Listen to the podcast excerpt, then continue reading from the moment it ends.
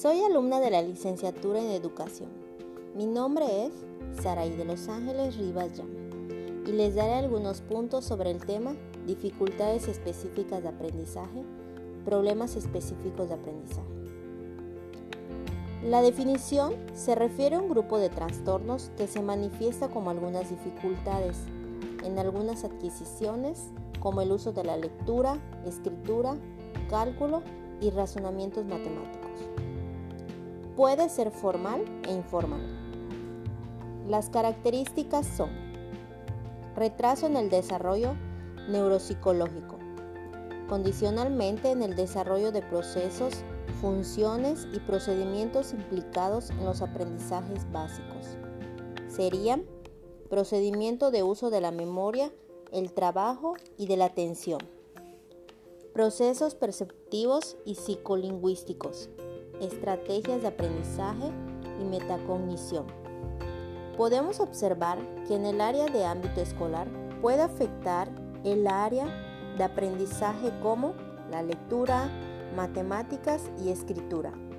Podemos observar que entre los alumnos que presentan estos problemas específicos de aprendizaje, su desempeño es menor.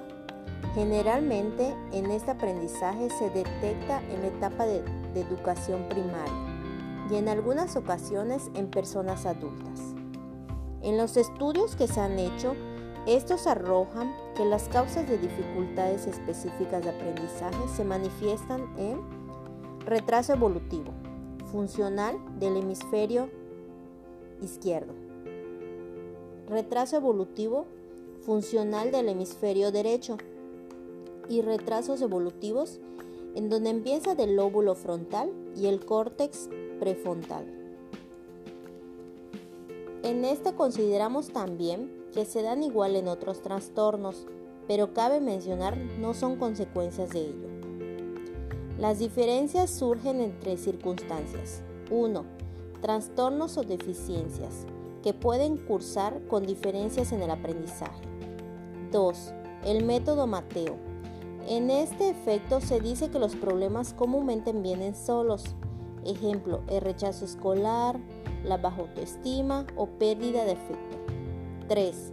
Consecuencias que se dan en el aprendizaje escolar o sobre el propio desarrollo del alumno, en donde se dice que puede confundir con un bajo rendimiento escolar.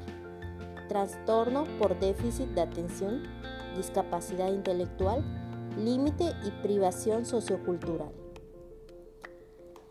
Las incidencias varían entre el 2 y el 6%. Se menciona que es más frecuente entre los varones y donde se manifiesta durante algunos años. Los factores de riesgo de las dificultades específicas de aprendizaje son comúnmente frecuentes en algunos retrasos del lenguaje, algunos retrasos en el desarrollo y adquisición de conceptos básicos como el razonamiento y la resolución, en el procesamiento del retraso activo, visual y auditivo. Déficit de memoria del trabajo, padecimiento fetal, perinatal con algunas secuelas neuropsicológicas. El pronóstico puede variar depende del alumno y de las aptitudes educativas, familiar y escolar, en donde se refiere la intervención especializada y sus adaptaciones curriculares.